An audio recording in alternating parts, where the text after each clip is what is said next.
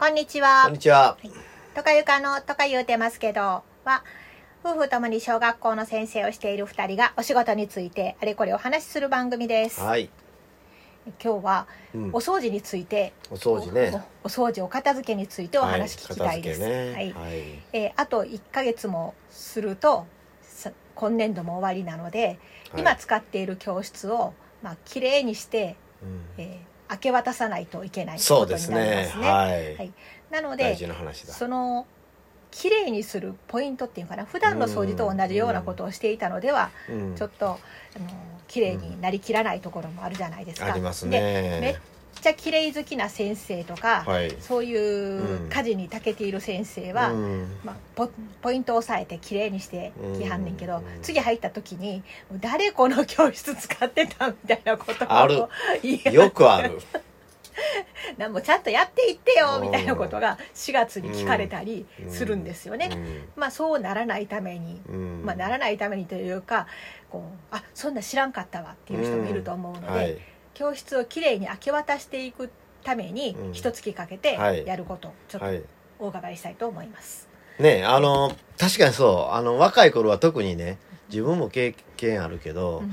あの自分で綺麗にしたつもりで明け渡すんだけども、うん。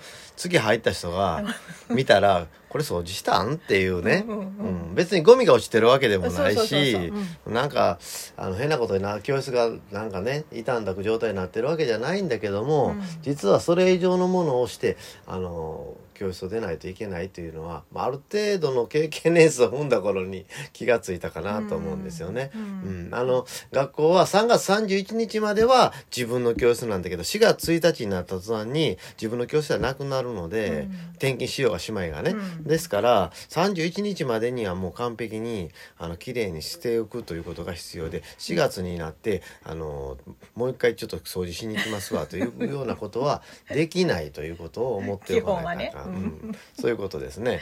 で、えー例えばあのー窓をきれいにふ吹いて出ると思うんやけども窓。枠。枠にゴミが残ってたりね。どこ見てんねやと思っちゃうわけよねそういうのね。うん、それとか黒板をきれいにして黒板消しを置く場所とか、うんうん。そのちょっとチョークが入ってる、うんうんあんなのきれいにしてるんだけど、ん。黒板の上に上。こうほこりがとか手を置いた瞬間にほこりついとるやんかってなったりね。手置き見えない見えない。あじゃあこう綺麗かなと。あ来たなまた拭かなあかんわとかね、うん、そういうことが多々あるわけよ。うん、あ。の例えばあの新しい学校やったらドアなんかは多分状態いいと思うんだけどももううちの学校とかまあふちょっと古い学校なんかは一回ドア外して、ドアを外す。の下のキャスターにゴミがいっぱい入ってるから取って油ぐらいさしといてあげないと次ドアがさっささ動くようにしてあげるとかそれから教室に大きなあのえっと定規は三角定規とか、はいはいはい。長い、うん。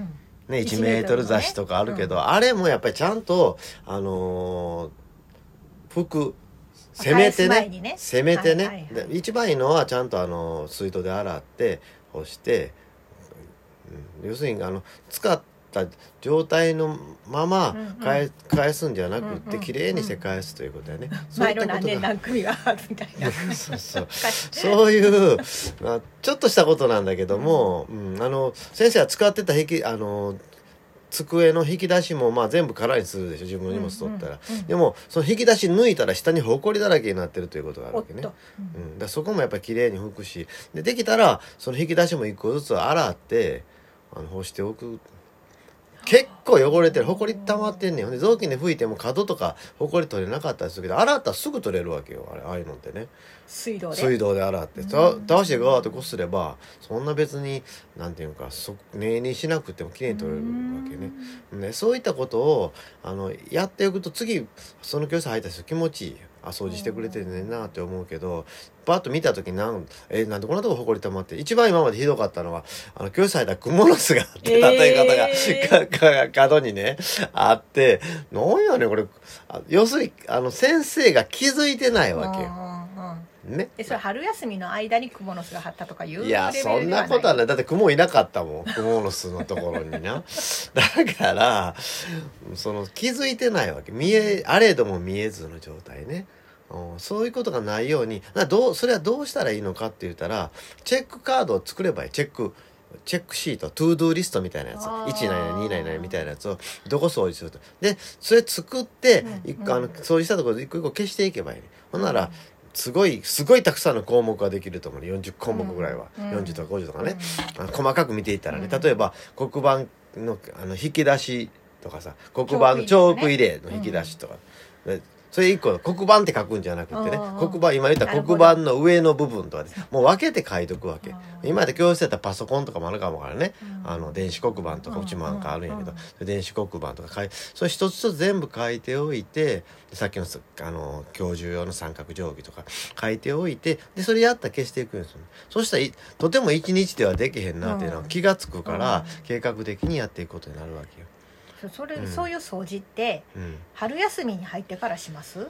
いやいやそんな春休み入るまでにやった方が子供子供がいる時にやったら、うん。子供が掃除の時間にやってくれたり手伝ってくれたりするし大掃除ってあれ大体があるどこの学あるある。校その時に大掃除の時にこれさせようというのをそれまでにやっとけばこれは子供にさせようとか。今やったらエアコンが学校に入ってる学校多いのでエアコンのフィルターの掃除とか。うちは換気扇も教室についてるので換気扇の掃除とかもちゃんとやらなあかんし結構一つ一つは時間がかかもうそうだけど例えば、る。うん。えっ、と黒板の上とかね。うん。いや子供にさしたら危ないなとか、うん、それは自分ですればいいよ。あるでしょ、そしたらおのずとできるものとできないものに分けられるから、うん。自分でしなくちゃいけないものは春休みに入ってからやるとかうん。になってくるのかな、いやまあまあ春休みに入ってからやってもいいけどほぼ春休みも入るまで終わらせてたらいいんじゃないの、うんあ放課後とかに頑張る？放課後？いや掃除の時間にすればいいねあ。子供に掃除させながら。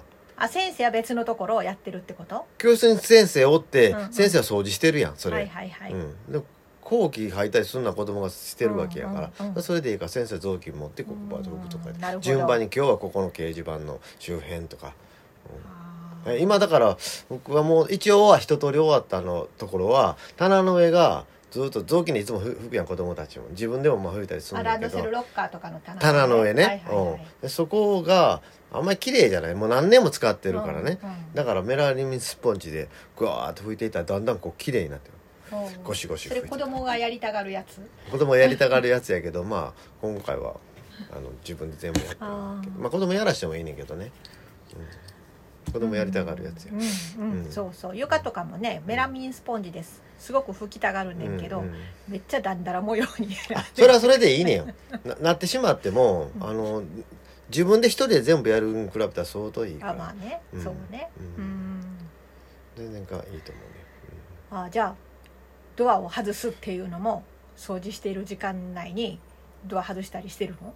あそうそうそうそう、でもまああんまり子供がバーッとあの教室の前歩くような場所の教室やったらちょっとそれは危険なので、うんうん。うん、それはちょっとした空き時間とか子供が子供がこう専科の授業でいなくなってる時間帯とか、うん、ちょっとした時間に、うん、やったりする。それは相当ピカピカになりそうなのですが、うん。一つ思うのはそのチェックリストを作る時にここを掃除するんやって分かれへんかったらチェックリストに入らへんっていう問題もありますね。